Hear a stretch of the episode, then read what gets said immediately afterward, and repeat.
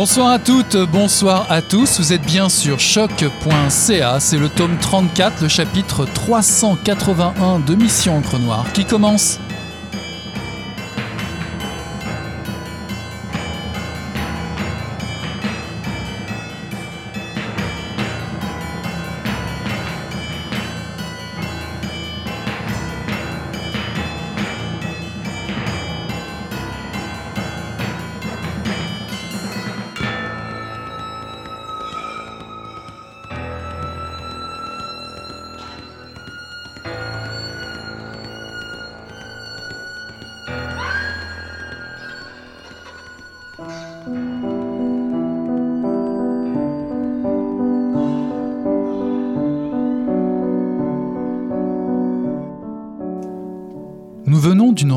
Que nous ressuscitons ensemble le temps d'un thé ou d'une promenade.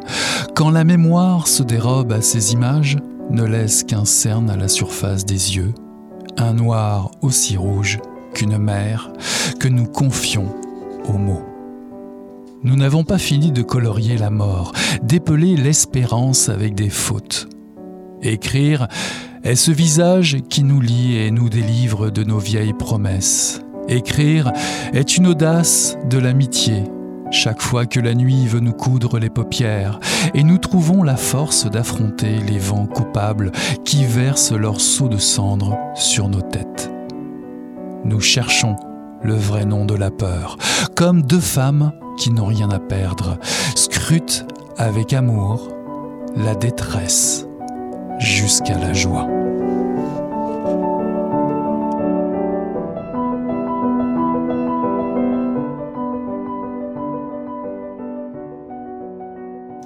Bonsoir à toutes, bonsoir à tous. Ceci est un extrait de Nous ne sommes pas des faits par Louise Dupré et Wanessa Younsi, paru en 2022 aux éditions Mémoire d'Encrier. L'amitié est aussi précieuse que l'enfance.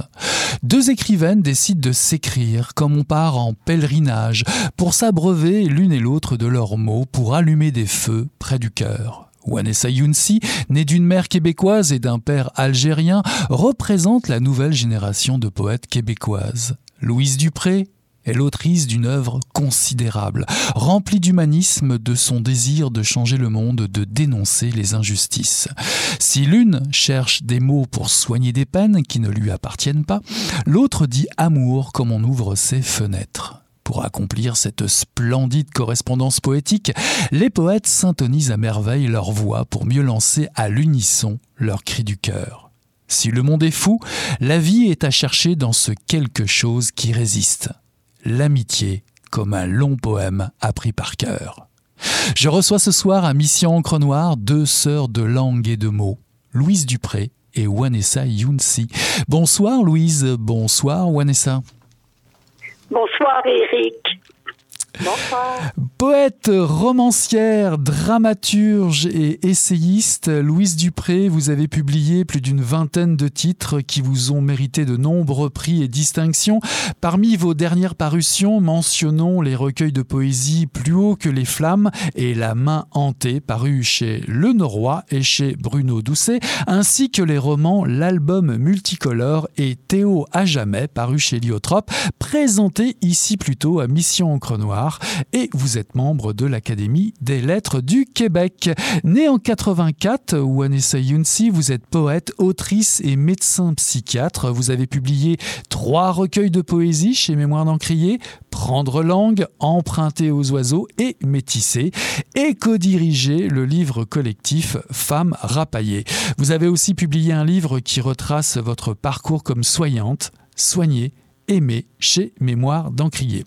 Alors dites-nous qui est donc cette petite fille dont la photo en noir et blanc figure dans les premières pages de ce recueil et d'où est partie cette idée de vous jumeler en sachant qu'une partie de ce livre a déjà été publiée en 2018 dans un titre qui était Ce qui existe entre nous aux éditions du Passage. Louise, qu'est-ce qui vous a donné envie de partager avec Wanessa J'aimais beaucoup Vanessa. Je me sentais déjà une complicité avec elle quand Sarah Dignard a eu le projet de réunir des poètes de deux générations pour euh, voir euh, le livre euh, aboutir ce qui existe entre nous. Alors, nous devions écrire à partir de lieux et Vanessa et moi, nous avons décidé d'écrire à partir des lieux de notre enfance. Nous sommes allés d'abord visiter Cap-Rouge où Vanessa est née et ensuite on est allés toutes les deux à Sherbrooke visiter le lieu de mon enfance. Mhm, mhm. Alors voilà, donc euh, c'est parti d'un projet évidemment qui a été ensuite publié, vous l'avez dit aux éditions du Passage, mais nous avions toutes les deux le désir de continuer à échanger ensemble. C'était mhm. un désir très, très fort et un désir porté par l'amitié et la complicité. Alors Wanessa, comment vous vous êtes rencontrées toutes les deux et, qui est donc cette petite fille brune qui va nous accompagner, euh, lecteur et lectrice, tout au long du recueil? Euh, En fait, ben, moi j'ai d'abord rencontré Louise via ses livres, donc je la connaissais à travers son œuvre que vous avez dit considérable. En effet, c'est une grande œuvre. Puis euh, j'ai rencontré par la dans des événements de poésie, puis on est devenus euh, amis. Euh, donc, c'est l'amitié qui nous a portés à travers le projet, mais on n'avait jamais écrit ensemble. Et c'est peut-être finalement la question de l'enfance qui nous a euh, rassemblés, qui nous a amenés à poursuivre notre amitié à travers l'écriture. Donc, vous avez parlé de la petite fille brune. En fait, donc, Louise et moi, on est deux aînés de famille. On a des histoires, évidemment, qui sont différentes parce que toute histoire est unique, mais on retrouvait certaines composantes euh, de nos enfances euh, respectives euh, qu'on pouvait, disons, mettre dans le poème et partager à travers le poème. Et ce qui nous a fasciné aussi, c'est que la petite fille brune, bon, c'est Louise, c'est moi, mais c'est aussi finalement toutes les petites filles que nous avons été et que toutes les personnes qui nous écoutent sont, c'est-à-dire c'est l'enfance. C'est ce qui est marquant quand on a visité, par exemple, les lieux d'enfance, c'est de réaliser que ce qui pour nous semblait si grand, si immense, c'était en fait si petit si universel, c'est-à-dire que l'enfance tenait euh, à une cour d'école, à une maison familiale, euh, à, une église, donc des lieux de, nos enfances respectives qui nous ont euh, accompagnés, nous ont amenés à écrire. Et donc la petite fille brune, évidemment, c'est Louise et moi, mais on espère que ça peut être plein de d'autres filles brunes et finalement que les gens puissent retrouver cette enfance qu'on les enfants qu'on n'est plus, mais qu'on a cette enfance qu'on a encore en. Il y a beaucoup d'affection, il y a beaucoup de prévenance dans, vos échanges. On y avance quasiment sur la pointe des pieds, parfois, en tant que lecteur ou lectrice, comme pour ne pas déranger. Vous écrivez Exister deviendra écrire. Qu'est-ce que représente ce livre pour chacune d'entre vous, Louise? Pour moi, c'est un livre euh, spécial. Euh, c'est un livre euh, à quatre mains. C'est un livre du partage. C'est un livre où on s'est relancé l'une l'autre et on, on est allé plus loin peut-être dans le dévoilement de certains, certaines anecdotes de l'enfance, de certains souvenirs, de certaines images. Et l'écriture a permis aussi d'approfondir la personne qu'on est, en tout cas pour moi, parce que on se découvre grâce à l'autre. En découvrant l'autre, on va revenir vers soi évidemment et l'introspection va être beaucoup plus profonde que quand on est seul. Je crois beaucoup à l'échange, je crois beaucoup à la solidarité. Une grande écrivaine que j'aimais beaucoup, qui est hélas décédée, Claire Lejeune, qui était aussi une amie, disait on écrit solitaire mais solidaire. Alors, quand on est constamment seul, on n'écrit pas. C'est-à-dire que oui, on peut écrire, mais on risque de se répéter aussi. On risque de s'enfermer.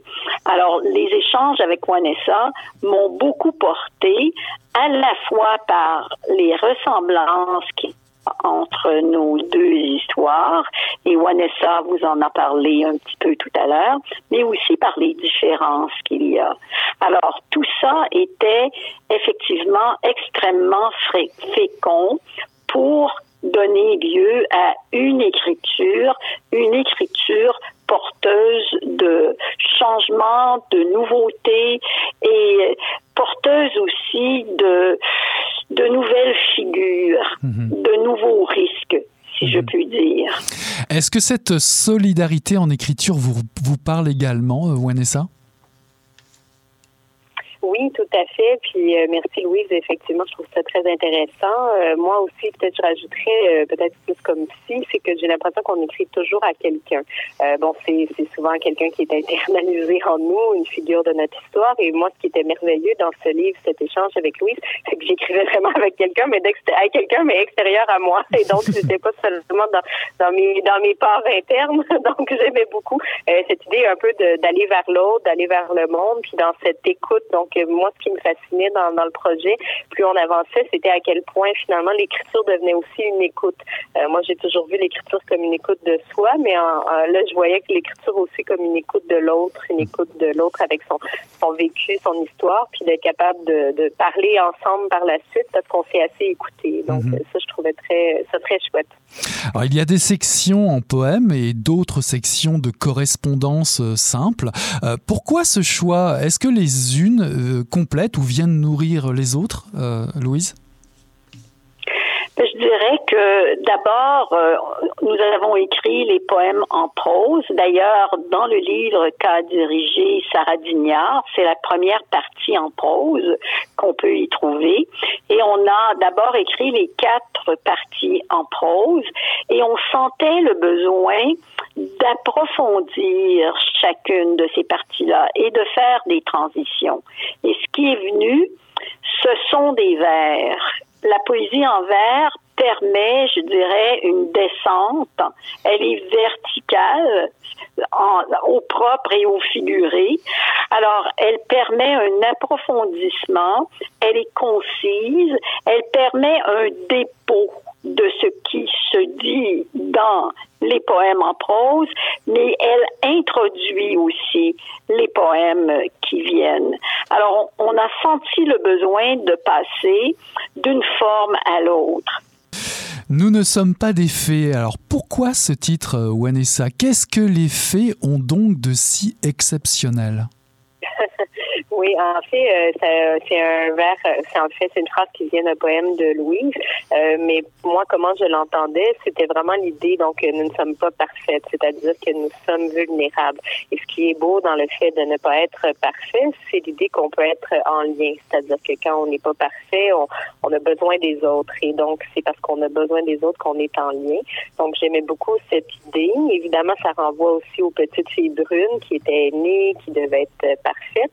Euh, mais ça, ça renvoie à l'idée, dans le fond, qu'on a le droit euh, à l'imperfection, puis qu'on a le droit à l'enfance, hein, parce que l'enfance, c'est un peu les parts vulnérables en nous, qu'on a le droit d'avoir été cet enfant-là, euh, cet enfant euh, avec ses fragilités, ses failles, et de le partager. Donc, le nous aussi introduit l'idée de une œuvre à deux. Mhm. Euh, donc pour moi, c'est vraiment un livre qui essaie de sortir de l'omnipotence. Hein. À quelque part, parfois, euh, quand on est euh, dans la position de l'enfant, on n'est pas séparé psychiquement, on est le monde. Hein. Mhm. On est l'enfant et le monde.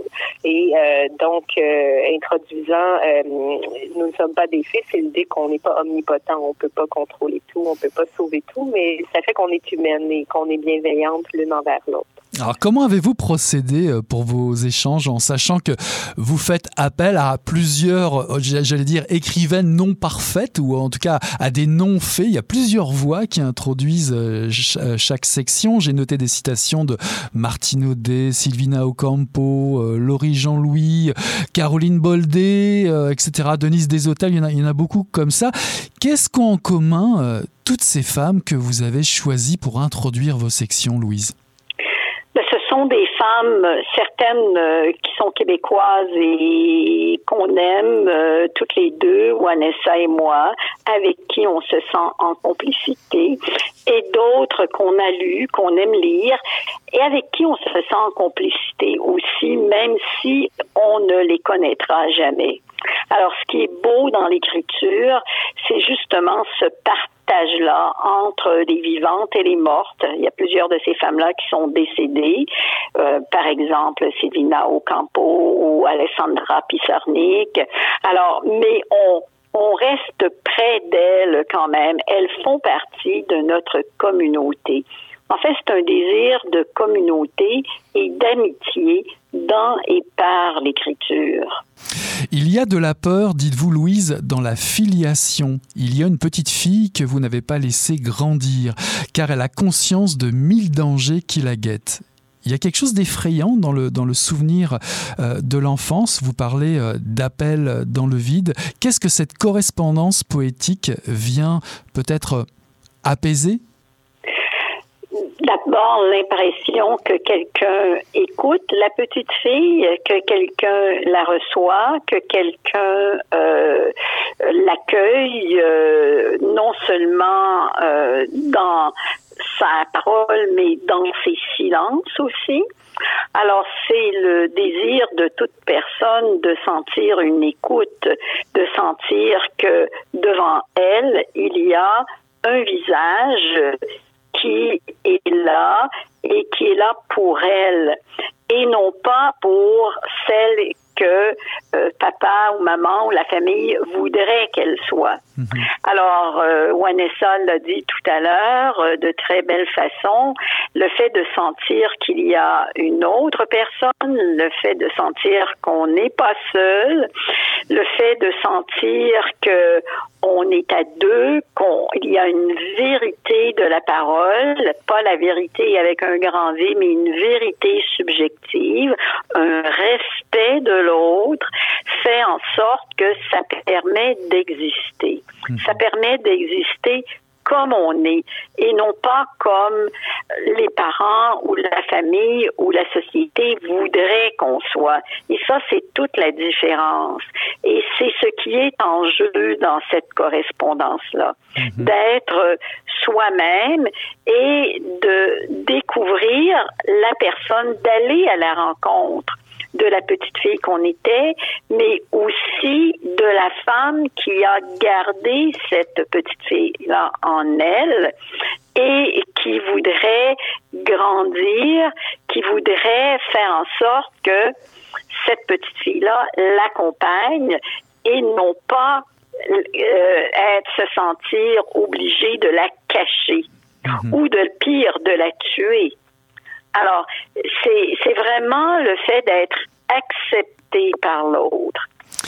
Être soi-même, être accepté par l'autre. Ce à quoi Wanessa vous répliquez, l'enfance écrite est plus que l'enfance.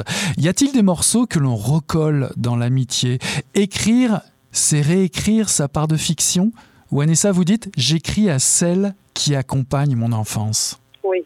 Euh, ben en fait, je crois que tout le rapport à l'enfance pose la question du souvenir. Et vous parliez d'une citation de Sylvina Ocampo, en fait, qui vient d'un livre qui s'intitule Invention du souvenir. Et j'aime beaucoup ce titre parce que c'est cette idée que finalement, il y a toujours une part de l'enfance qui nous échappe, étant donné que notre mémoire n'est pas euh, parfaite, justement. Et donc, euh, par exemple, je ne me souviens pas de ce que j'ai mangé hier, je me souviens encore moins de ce que j'ai mangé à trois ans. Mais c'est cette idée, donc, il y a des trous dans notre histoire, il y a des trous dans notre enfance et l'écriture est une façon de, de, réécrire finalement notre enfance. Souvent, les gens disent oh, je ne peux pas changer le passé. Bon, objectivement, c'est vrai, mais subjectivement, on peut changer de passé parce qu'on peut changer de récit. Et pour moi, l'écriture, donc, est très importante en ce sens-là, parce que c'est la permission de d'écrire et de réécrire des pans de notre histoire et donc, en un sens, d'inventer le souvenir. Mhm. L'autre point que je soulignerais pour moi est la question que Louise a très bien définie de finalement la, dialectique entre le vrai soi et le faux soi, hein, c'est-à-dire d'être le vrai soi. Et pour moi, l'écriture est un peu le lieu où je, je permets au vrai soi de s'exprimer. Et donc, à cette petite fille-là qui était, euh, disons, emprisonnée ou cachée, masquée, de, de se nommer, de se dire, de s'écrire. Euh, et je crois que c'est euh, là quelque chose qu'on qu'on a pu partager, Louise et moi, effectivement, parce qu'il y avait cet amour, cette amitié. Louise écrit bellement un amour sans ambition, hein, l'amitié, mais qui est peut-être finalement l'idéal du véritable amour, c'est-à-dire un amour qui n'est pas dans la passion, dans le manque, mais qui est dans le temps et dans la durée. Alors, grand-mère et mère, l'une et l'autre, évoquez votre mère, belle comme une fée, un avenir beau comme sa mère, écrivez-vous. Qu'y a-t-il de si douloureux encore aujourd'hui à évoquer ce souvenir alors que vous avez l'âge d'être vous-même? Cette mère, de tenir ce rôle, Louise? Moi, ça reste, euh, tout ça passe dans la forme, dans la voix du texte, dans le rythme, dans une douleur qui est là, mais aussi dans une attention à la langue qui est là constamment. Mais c'est sûr que la mère, la mère était pour moi, en tout cas ma mère était pour moi une fée. Et je me demande si pour l'enfant, la mère n'est pas toujours une fée. Et euh, si le travail de la petite fille, ce n'est pas de prendre en considération et de découvrir que sa mère n'est pas une fille, justement, que sa mère est une femme.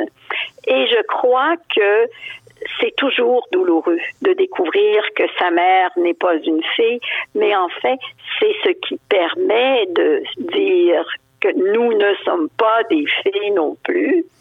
Et quelque part, dans, je crois que c'est dans la troisième partie, on écrit que on, on, ne peut pas être des filles pour nos enfants.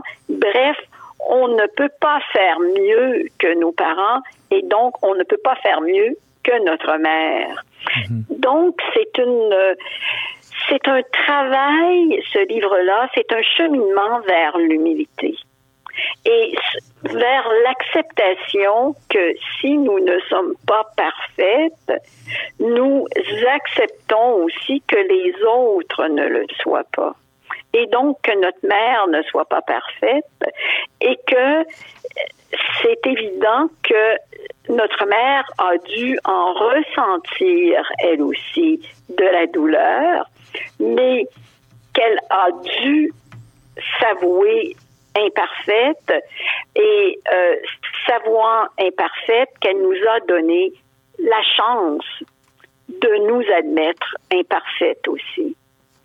Alors voilà, c'est un cheminement, euh, je le découvre euh, en vous le disant. Je n'avais pas réfléchi à cette question-là aussi profondément.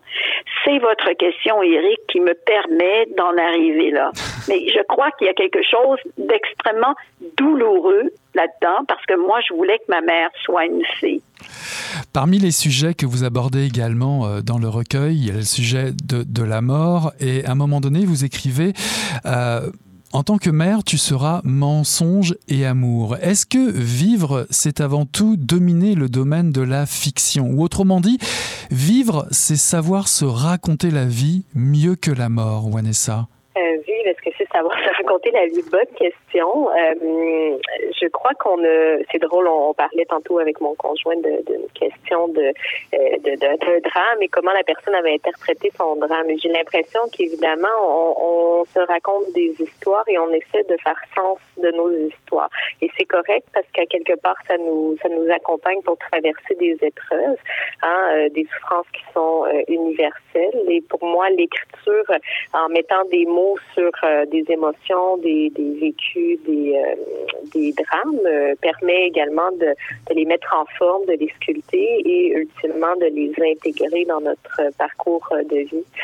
J'aime beaucoup citer Hubert Aquin qui écrivait dans le prochain épisode, j'écris pour tromper la tristesse et pour la ressentir. Et donc, il y a cette idée de la ressentir, mais aussi de la tromper, donc à quelque part de, la déjouer, de ne pas rester seulement dans la tristesse. Euh, le livre que Louise et moi avons écrit, bon, certaines personnes vont trouver qu'il y a plusieurs thématiques qui peuvent être difficiles comme la mort, euh, l'absence, euh, l'abandon, etc. Mais pour moi, c'est un livre qui a été écrit paradoxalement dans la joie, c'est-à-dire qu'on peut être joyeux de ressaisir ces émotions ou ces moments difficiles de notre histoire parce qu'on les vit. Ils ne sont plus masqués ou cachés, ils ont la permission d'exister à travers le poème. Mm-hmm. Vous parlez également de votre actualité dans, ce recueil. L'une et l'autre avaient un rapport particulier avec euh, l'hôpital, l'univers médical, le soin. Qu'est-ce que cela évoque pour vous, euh, Louise euh, Vous parlez de votre tante, vous parlez des petits despotes de virus. Vous dites « je n'ai que des mots pour aider ». Comment avez-vous vécu justement ce moment terrible que nous vivons actuellement, le moment de confinement? Comme écrivaine, je l'ai très bien vécu parce que j'ai maintenant l'âge de la retraite, donc je passe mes journées à écrire et je suis à peu près toujours confinée. Alors le confinement n'a rien changé à moi comme personne. Mais ça m'a beaucoup touchée, émue et même euh, attristée euh, de voir que toutes les personnes n'avaient pas ma chance. Ça a été un moment terrible parce que plusieurs personnes sont mortes, d'autres ont perdu leur emploi, d'autres D'autres travaillaient dans des conditions infernales avec euh, des enfants qui n'allaient pas à l'école. Ça a été une période extrêmement difficile et ça a été aussi une période d'angoisse. Je ne suis pas médecin, je ne suis pas infirmière d'une part et deuxièmement, j'appartiens à la tranche de la population qu'on appelait une, euh, une tranche de population vulnérable. Et donc, on nous disait, restez chez vous, ne bougez pas, euh, n'encombrez pas nos hôpitaux. Alors, euh, il y avait quelque chose euh, dans ces interdits-là, parce que c'était des interdits, qui nous ont fait réfléchir à notre âge, nécessairement. Oui, Wanessa, vous évoluez effectivement dans un hôpital et vous avez évolué dans un hôpital au cours de la pandémie. Vous êtes, dites-vous, un masque parmi les masques où le malheur se déplace avec des gants. Vous risquez de devenir vous-même un écran dans un désert de solitude, dans un fol incendie de solitude. Comment aimer sans répandre le mal, comme l'écrit si bien Louise euh, Wanessa euh, oui, ben c'était euh, un moment très particulier. Euh, bon, c'est sûr que comment dire, je, pense que je manque un peu de mots pour décrire comment c'était à l'hôpital dans ces moments-là, surtout au début, début. mais moi, ce qui me marquait profondément aussi, c'était la souffrance des personnes que, que je rencontrais, une souffrance psychique, alors que moi, j'étais dans une période de ma vie où, bon, j'étais mère, je m'occupais de mon enfant dans la joie, donc il y avait une grande distance pour moi à ce niveau-là et c'était, ça, me hâtait beaucoup. Euh, je dirais aussi par rapport au livre euh, lui-même que ça a introduit donc euh, une nouvelle section dans le livre qui était beaucoup axée sur la mort et le, virus. Et ça, pour moi, l'écriture avec Louise a été vraiment un baume dans ce moment-là. Un, ça nous a permis de maintenir notre lien parce qu'effectivement, on s'est moins vu en personne dans ces moments-là, étant donné la situation.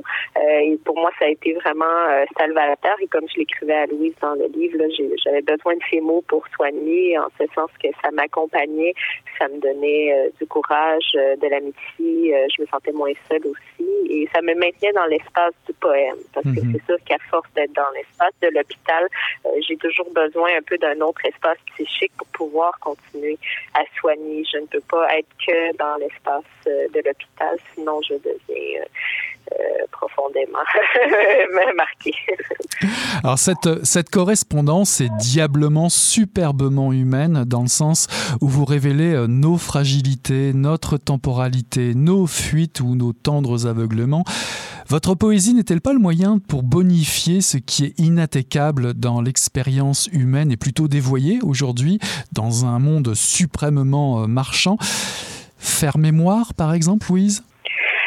Oui, faire mémoire, euh, mais aussi arriver à exprimer autrement ce que beaucoup de personnes ressentent mais ne savent pas exprimer. Et effectivement, vous le dites euh, magnifiquement, le monde marchand dans lequel on vit, c'est un monde qui comptabilise les expériences. C'est un monde euh, qui, euh, c'est un monde où le paraître domine l'être et où ce travail poétique-là par le biais du langage, de l'exploration du langage, est un retour à l'être. Et c'est extrêmement important, je crois, dans le monde qu'on vit, qu'il y ait de la poésie et que cette poésie-là réussisse à mettre des mots sur ce que on ne nomme pas ou qu'on ne peut pas nommer. Alors, c'est prendre le temps.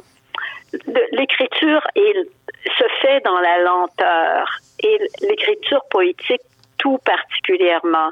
Alors, c'est prendre son temps pour nommer chaque chose, chaque sensation, chaque sentiment, chaque impression et redonner à l'autre une intériorité parce que on se permet de se la donner à soi-même.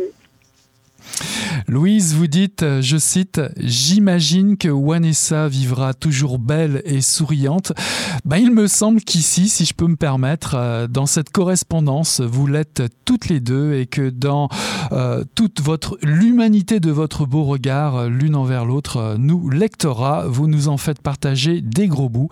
Nous ne sommes pas des faits par Louise Dupré et Wanessa Younsi, paru en 2022 aux éditions Mémoire d'Encrier. Merci d'être toutes les deux nous rendre visite, Louise et Wanessa.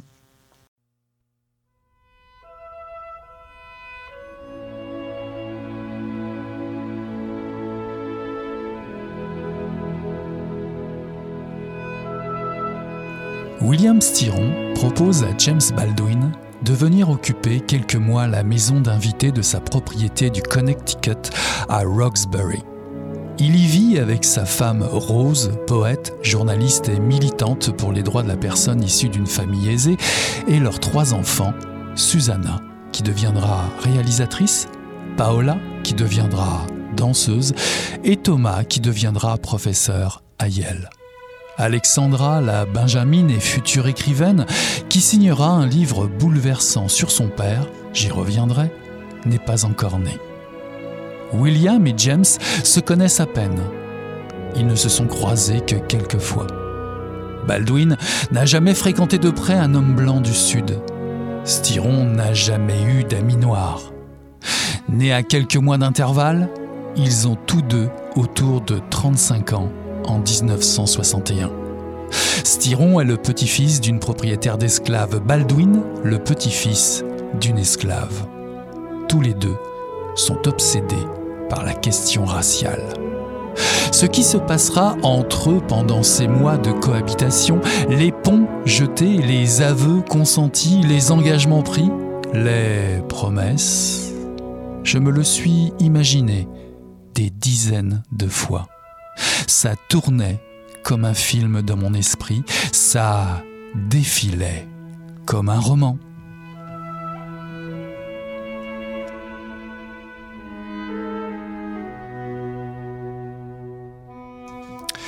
Ceci est un extrait de Baldwin, Styron et moi par Melika Abdelmoumen paru en 2022 aux éditions Mémoire d'Encrier. Cette histoire est celle d'une amitié, d'une rencontre aussi, celle qui un jour de février 2015, à l'occasion d'un book club, met en rapport l'autrice et un livre. Going to Meet the Man, en français Face à l'homme blanc de James Baldwin. Melika Abdelmoumen, sagnéenne de naissance et montréalaise d'adoption, a vécu 12 ans en France, à Lyon. En cette année 2015, le discours raciste de Marine Le Pen se normalise, se banalise déjà. Nicolas Sarkozy est président de la République. Le 7 janvier, nous sommes tous Charlie. À la lecture, elle découvre une voix unique qui lui parle d'elle, des autres, des blancs, des femmes, des arabes, de l'autre, des autres racistes. Elle dévorera tout de Baldwin en quelques semaines, comme elle le fera aussi pour l'autre, l'ami improbable de James Baldwin, celui qui a écrit Le choix de Sophie, le petit-fils d'une propriétaire d'esclaves, William Styron. Baldwin Styron et moi racontent l'histoire de cette remarquable amitié, comme celle de la trajectoire unique d'une voix qui mène à ce livre et à bien d'autres, celle de Melika Abdelmoumen, qui est notre invitée ce soir à Mission Encre Noire. Bonsoir Melika. Alors, Bonsoir Eric. Melika Abdelmoumen, vous êtes née à Chicoutimi en 1972. De 2005 à 2017, vous avez vécu à Lyon. Vous êtes titulaire d'un doctorat en littérature à l'Université de Montréal et vous avez publié de nombreux articles et nouvelles ainsi que plusieurs livres, dont Les Désastrés en 2013 et 12 ans en France en 2018. Vous, êtes, avez été éditrice chez Groupe Ville-Marie Littérature jusqu'en 2021 et vous êtes rédactrice en chef de la revue Lettres québécoises.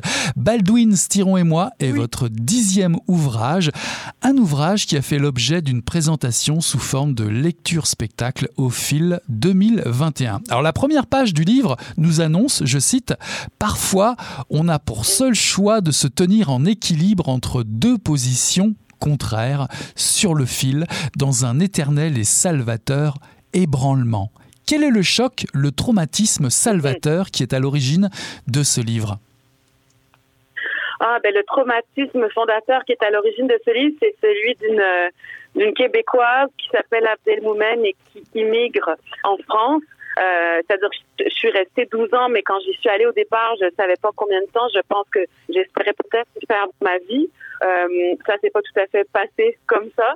Euh, et euh, au moment où je découvre James Baldwin, comme vous l'avez très bien expliqué, euh, c'est un moment extrêmement tendu en France. il y a eu déjà un premier attentat commis par Mohamed Merah en 2012. L'attentat de Charlie Hebdo. On n'a pas encore connu l'horreur, l'espèce de paroxysme qu'ont été les attentats du 13 novembre. Euh, et, et, et c'est ça, j'allais mal. Euh, ça se passait pas comme je l'avais espéré. Euh, ça faisait quand même euh, dix ans que j'y étais. professionnellement, il se passait rien. je j'arrivais pas à me faire publier là-bas. et j'étais vraiment surtout, là je parle de ça parce que c'est une accumulation de choses. Je, je trouvais pas de travail. Je, et j'avais commencé à m'impliquer auprès de familles euh, roms qui vivaient dans des bidonvilles. Je me heurtais à comment la société française, qui en ça est pas tellement différente de la québécoise, euh, refuse de, de gérer ou de de s'occuper de la pauvreté, de faire quelque chose à propos de la pauvreté. Euh, il y avait l'extrême droite qui montait. Euh, il y avait un discours islamophobe, arabophobe. Évidemment, tous ces deux trucs-là étaient souvent confondus avec et avec le terrorisme dans les dans les préjugés. Et j'en pouvais plus j'en pouvais plus. Et j'avais ce, ce book club donc où euh, qui était un genre de refuge parce que une bande d'immigrés euh, et certains Français qui avaient beaucoup voyagé euh, qui se réunissaient une fois par mois euh, et qui passaient la soirée à parler en anglais de littérature anglo-saxonne. Bon, d'une part pour ne pas perdre notre anglais et aussi par amour pour la littérature euh, anglo-saxonne. Et euh, c'était à mon tour de choisir euh, en ce mois de février qui était le mois de l'histoire des Noirs, qui l'est toujours d'ailleurs. Et j'ai fait une recherche sur Internet ne sachant pas quoi choisir et je suis tombée sur une photo de James Baldwin et sur un texte qui expliquait que c'était un auteur majeur qui avait qui s'était battu pour les droits civiques, contre l'homophobie, pour les immigrés euh, toute sa vie et qui était un peu oublié parce qu'en 2015, le film de Raoul Peck, vous savez, euh, mm-hmm. I Am Not Your Negro, était pas encore sorti. et c'est vrai que Baldwin, il était un peu oublié. Ce qui est assez étonnant, c'est dans la toute première partie du livre, finalement, nous ne rencontrons pas en tant que lecteur ou lectrice James Baldwin ou William Styron tout de suite. Nous passons par, on va dire, une forme de biographie. Vous racontez votre histoire familiale. Vous nous parlez du Québec et vous nous parlez effectivement de cette longue expérience en France qui vous a marqué. Pourquoi, avant toute chose, privilégier euh, ce long détour pour nous présenter, faire la présentation de votre livre, de votre démarche? Euh, En fait, il y a deux raisons. Euh, la première, en fait, je les donne dans le désordre. Hein. C'est la première, la première dans les deux que je vais dire, mais je ne sais pas laquelle a précédé finalement. Mais en gros, c'est une question de euh, plus structurelle ou littéraire qui était la raison pour laquelle euh, la raison pour laquelle je raconte l'histoire de Baldwin et Styron, c'était pour euh, qu'elle serve à éclairer des questions qu'on se pose aujourd'hui sur l'appropriation culturelle, sur le racisme, sur le vivre ensemble, sur tous ces trucs-là. Et je trouvais que enfin, ma manière à moi de réussir à réfléchir à ces enjeux-là, elle a dû passer par le passé. J'y arrivais pas autrement. Je trouvais que c'était trop à vif. Je trouvais qu'on manquait de recul.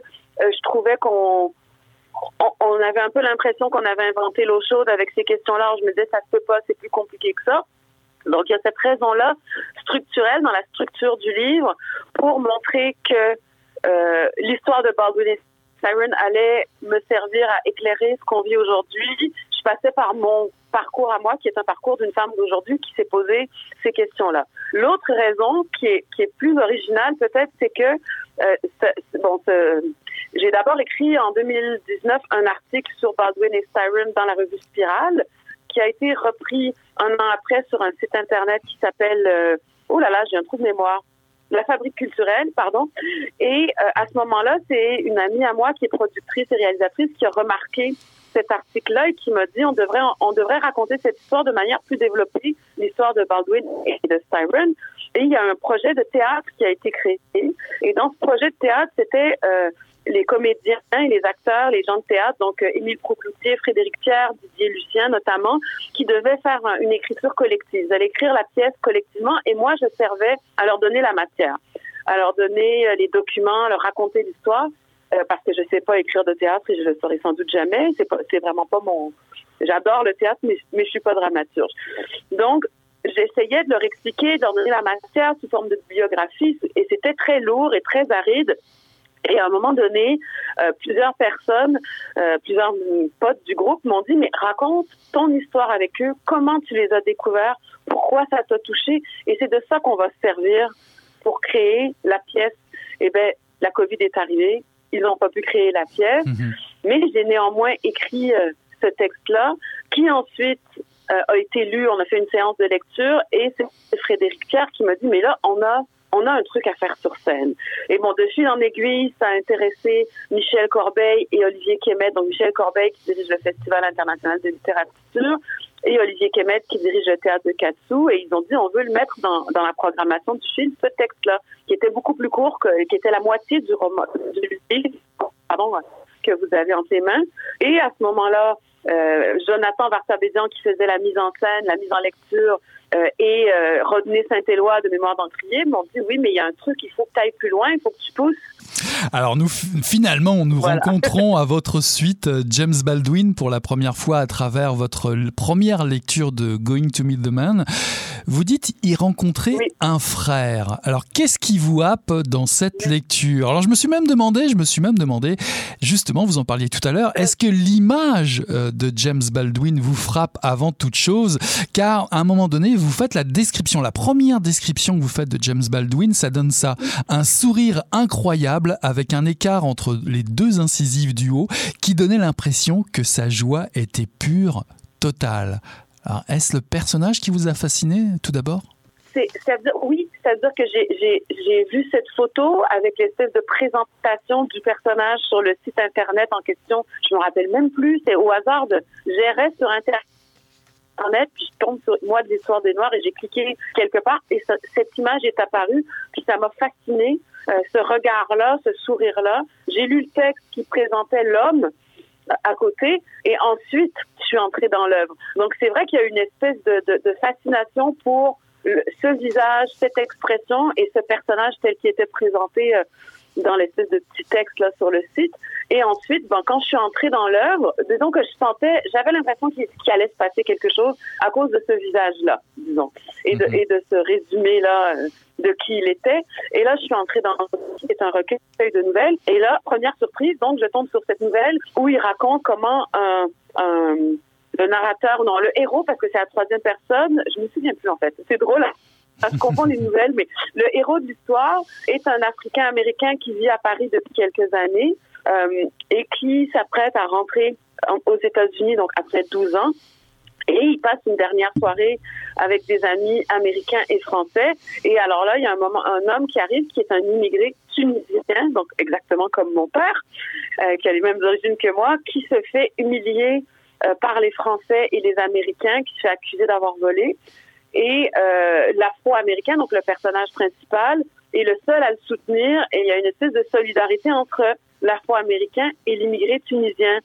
Et moi, ça m'a, c'est incroyable. Vous voyez, c'est comme. Donc moi, j'étais immigrée d'origine tunisienne à Lyon, en France, malheureuse. Et là, je trouvais un auteur afro-américain immigré à Paris qui faisait état de la solidarité avec les, Arabes en France. Vous aimez euh, le plaisir de débattre, vous l'écrivez, de vous enflammer, dites-vous encore, un héritage peut-être, ou en tout cas c'est ce que vous dites, que vous euh, obtenez euh, de votre séjour en France, mais c'est également quelque chose que vous allez découvrir avec la rencontre entre ces deux écrivains immenses. Lorsque vous, vous découvrez vous-même l'amitié entre William Styron et James Baldwin.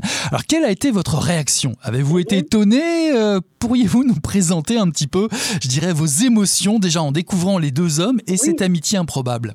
Ben, C'est très drôle parce que je me suis mise, comme vous disiez, à lire tout ce, que, tout ce qui me tombait sous la main euh, de, James Baldwin, euh, de James Baldwin et sur James Baldwin. Et donc, à un moment, je découvre c'est présenté, la manière dont c'était présenté, c'était que James Baldwin, qui était donc petit-fils d'esclave, d'une esclave, avait un ami blanc du Sud petit-fils d'une propriétaire d'esclaves, euh, qui euh, avec qui il avait passé des mois à, écrire et tout ça. Et je vois le nom de, je vois le nom de William Styron. Et moi, William Styron, c'était quelqu'un que je connaissais. Je n'avais pas encore lu à l'époque, mais j'avais vu le film Le choix de Sophie, donc c'est son roman qui avait été vraiment un des moments les plus marquants de ma vie. Et j'avais un peu découvert l'humanisme en voyant ce film-là, dont je savais qu'il était tiré d'un livre écrit par un Américain blanc qui n'était pas du même juif euh, et qui, pour qui la Shoah était était un sujet d'étude, de réflexion, de révolte et tout ça.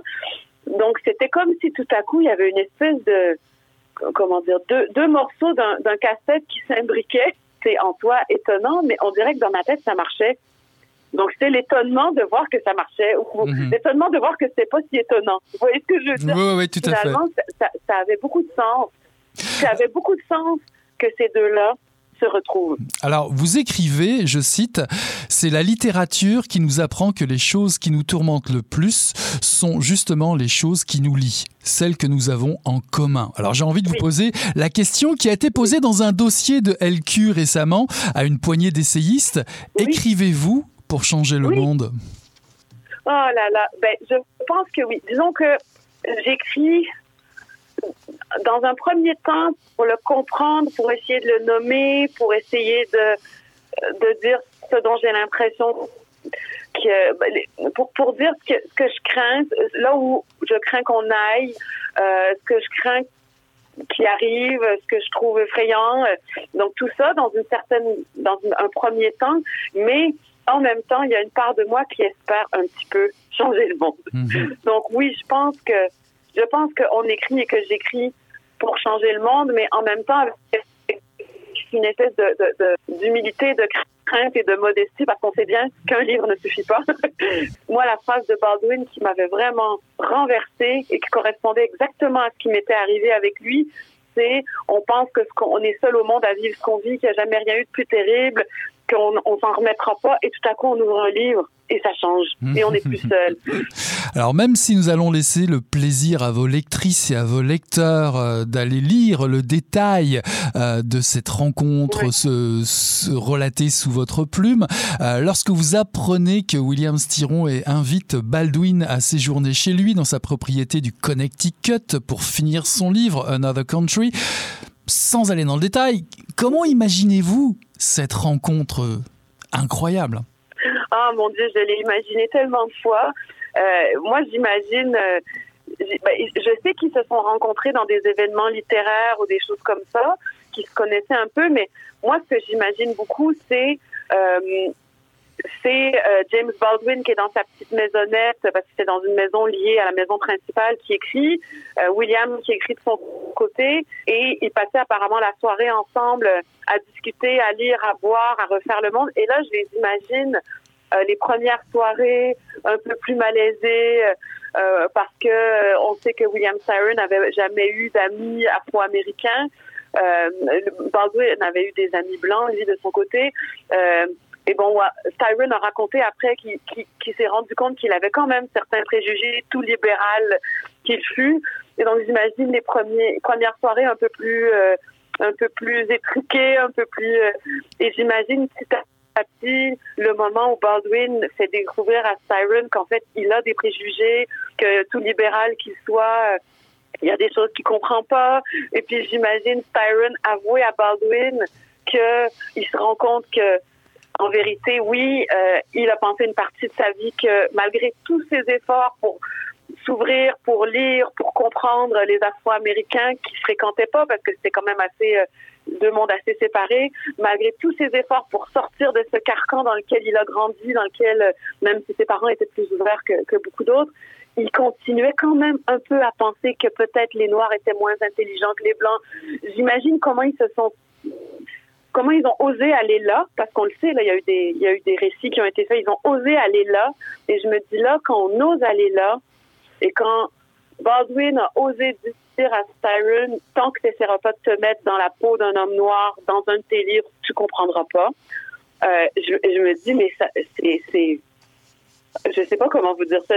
j'imagine, euh, j'imagine un, séjour ou en tout cas des soirées qui ont changé la vie de l'un et de l'autre et qui en fait ont changé la mienne et sans doute celle de beaucoup d'autres. Mhm. Alors effectivement, William Styron va, va se frotter à un personnage historique important. Il va se mettre dans la peau d'un homme noir. Il va se mettre dans la peau de Nat Turner. Et on va le lui reprocher parce que le livre va avoir beaucoup de succès, va avoir un, retentissement énorme dans, dans, dans, la société américaine. Il va y avoir effectivement des critiques et, et, j'aimerais déjà avoir votre point de vue euh, sur, euh, sur certainement sur le, cette démarche de William Styron de se mettre dans la peau d'un noir. Et surtout, j'aimerais savoir, est-ce que cette colère envers l'écrivain vous a surpris? Ah oui, absolument. moi, j'étais dans ma bulle de euh, James Baldwin qui avait proposé à Styron d'écrire. C'est une histoire qui fascinait Styron depuis des années, l'histoire de l'esclavage et l'histoire de Nat Turner euh, en particulier. Il voulait écrire là-dessus depuis longtemps et c'est James Baldwin qui lui a dit oui, non seulement tu dois le faire, mais tu dois le faire au jeu. C'est la seule manière de comprendre. Je savais que Baldwin s'était mis dans la peau d'un blanc raciste déjà dans une de ses nouvelles les plus célèbres face à l'homme blanc pour essayer de comprendre euh, comprendre l'humanité à l'humanité à l'intérieur d'un homme raciste, comment ça fonctionne, d'où ça peut venir. Et pour moi, c'était merveilleux. Je trouvais ça magnifique. Je ne voyais pas le problème. Et donc, je découvre qu'il y a un scandale. Dans un premier temps, je suis complètement sidérée.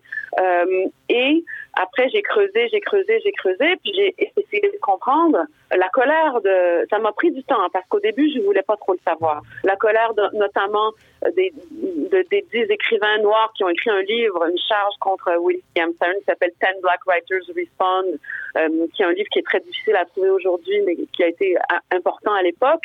Euh, et euh, aussi Davis, donc acteur, metteur en scène, euh, réalisateur américain, euh, qui lui s'opposait pas tant au livre de Siren qu'au fait qu'on voulait en faire un film. Euh, et donc, je suis allée creuser. la première lecture de Ten Black Writers, c'était difficile parce que j'étais totalement en désaccord avec eux. Et petit à petit, j'ai essayé de comprendre leur colère. Et j'ai essayé de comprendre ce qu'ils reprochaient à Siren exactement. Et moi, personnellement, je pense que Styron avait le droit de faire ce qu'il a fait et qu'il a bien fait de le faire, mais je pense qu'il devait euh, assumer euh, la responsabilité qui venait avec, c'est-à-dire la réception de son livre, les critiques face à son livre, répondre aux critiques, ou en tout cas les entendre, même s'il voulait pas répondre, on n'est pas obligé de répondre. On, a le, devoir d'assumer les conséquences de ce qu'on écrit.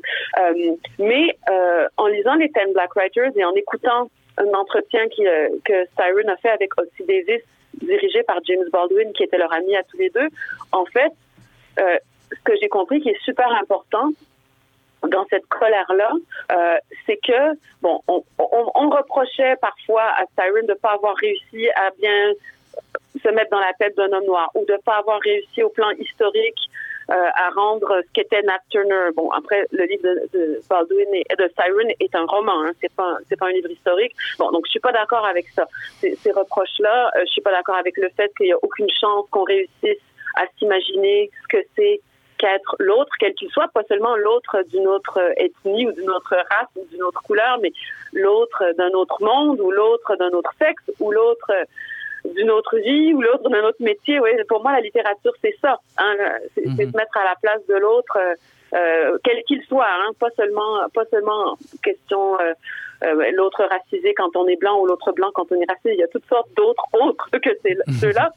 Euh, mais là, l'enjeu que les Ten Black Writers et aussi Davis pointaient, c'est qui a la parole? Mm -hmm. Qui a la parole en littérature américaine en 1969? Euh, et euh, qui raconte les histoires de qui. Et en gros, c'est pas tellement qui a le droit de se mettre dans la peau de qui, c'est qui a accès aux tribunes. Vous voyez ce que je veux dire? Mais j'aimerais, mais, mais j'aimerais quand même, j'aimerais, j'aimerais quand même revenir, euh, j'aimerais revenir sur justement cet entretien, parce qu'à mon avis, cet entretien, euh, vous nous le donnez à lire, c'est l'un des points d'orgue de votre livre, selon moi. C'est justement la, compil la compilation de ce débat qui est visible sur Internet. Hein. Vous mettez toutes vos références en piège jointe. Vous avez un souci d'enquête formidable dans, dans, votre démarche. En tout cas, l'échange entre, je dirais, James Baldwin, Ossie Davis et William Styron, quelque chose d'incroyable ouais. se passe. Vous écrivez, ils ont tous les deux oui. raison. Alors que se passe-t-il? Mettez l'eau à la bouche un peu à, à, nos auditrices et à nos auditeurs. Ah, ben, écoutez, il se passe que Ossie Davis, euh, ben, c'est la phrase de Baldwin qui dit on va, on va mettre, euh, on va assister à une rencontre entre Ossie Davis qui pense que le livre de William Styron est dangereux parce qu'on veut en faire un film notamment et qui est en colère contre ce livre, et euh, William Styron qui a choisi de se mettre dans la peau de Nat Turner pour écrire un roman et qui pense qu'il avait le droit de le faire. Et ce qui est incroyable, c'est qu'ils ont tous les deux raison. Donc, il ouvre en disant ça, James Baldwin, et, donc ça met la table tout de suite. Et effectivement, on sort de l'écoute de cette heure. Moi, je reproduis quelques extraits, mais il y a une heure de, de débat. Et donc, Ossie Davis, en fait, Ossie Davis, pour moi, il a vraiment réussi à mettre le doigt sur ce que moi je ressens profondément, c'est-à-dire de dire évidemment vous avez le droit, Monsieur Styron, de faire ce que vous avez fait, évidemment que vous êtes capable de le faire de manière honnête et crédible, évidemment que vous êtes capable d'empathie. Si on peut pas se mettre l'un à la place de l'autre, qu'est-ce que ça dit de nous en tant qu'humains? Bien sûr que vous avez le droit. Moi, le problème que j'ai, c'est pas ça. Le problème que j'ai, c'est que d'une part, euh, William Styron met en scène une histoire d'amour entre un noir et une blanche dans Nat Turner et une jeune femme blanche que Nat Turner va finir par tuer dans sa révolte, lors de sa révolte.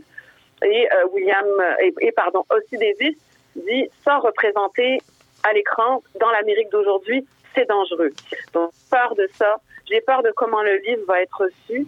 Et j'ai peur qu'on soit pas prêt pour ça. Et surtout, j'ai peur parce que vous êtes le seul à pouvoir le faire. Nous, on peut pas raconter nous-mêmes cette histoire. D'une part, on n'ose pas. D'une part, on n'a pas accès aux mêmes tribunes que vous. En gros, ce qu'il dit, c'est vous aviez le droit de le faire, mais on a le droit d'être fâché que ce soit pas nous et que c'est vous qui ayez toute la place. Et euh, il faut accepter notre colère, mais vous avez le droit de faire votre livre. Vous voyez ce que je veux dire? Mm -hmm. et, et, même, il dit, il dit euh, aussi Davis qu'il respecte et qu'il qu admire William Styron comme écrivain. Et en face de lui, William Styron écoute ça et dit il n'y a rien à dire, vous avez raison. -hmm. Vous avez raison d'être en colère. -hmm. Donc c'est incroyable parce que la colère ne va pas retomber. Euh, William Tyron ne va pas renier son livre. Ils vont se quitter quand même en se disant chacun à l'autre je comprends. Et en tout cas, chère auditrice et auditeurs, je vous encourage mille fois à aller euh, jeter un œil sur le dernier numéro de LQ avec la magnifique Yara El Gadban en, couverture. C'est un, numéro époustouflant. En tout cas, comme vous le relatez dans votre livre, votre père disait, je cite, Prends un livre, la lecture et la miraculeuse rencontre de deux absences. Et eh ben, c'est ce que je recommande ici aussi, si vous le permettez. Rejoignez, auditrice auditeur, cette généreuse chaîne de partage et d'ouverture à l'autre à la lecture de ce formidable Baldwin Stiron et moi par Melika Abdelmoumen, paru en 2022 aux éditions Mémoire d'Encrier. Merci d'être venu à Mission Encre Noire, Melika.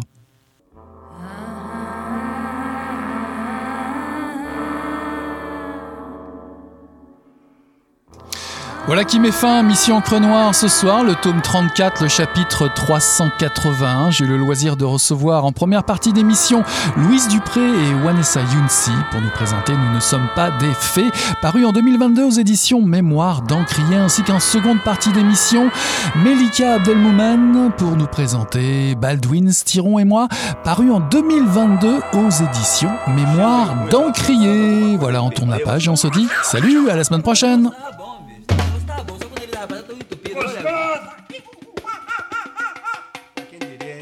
Garbo acabou de irajar, hein? É, mas eu tava falando pra você, né? Depois que eu passei a me sentir, aí o negócio ficou diferente.